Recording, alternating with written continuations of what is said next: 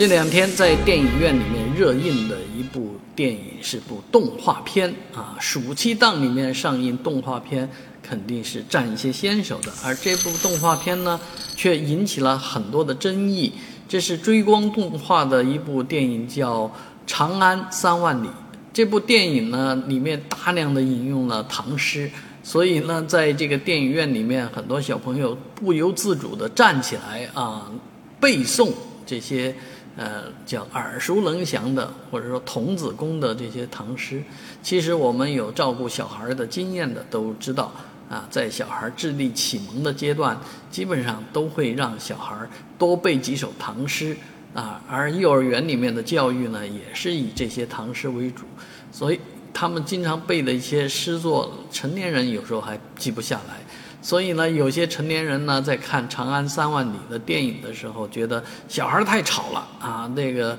有所以有很大的意见啊，也希望电影院呢能够开这个小孩的专场，让他们背诗的人进一个屋子里去 啊，让不想背诗的人在另一边来看。其实这一部呃动画片呢。呃，各方面做的是非常不错，尤其是在技术方面，而内容方面呢，也得到了这个各方面的称赞，特别是家长朋友们。所以这部电影已经早早的破了十亿，啊，希望这个暑期档呢，啊，这部电影能够带给我们不仅仅是背唐诗的那一份喜悦，同时呢，还能够带来更多在历史故事方面的那种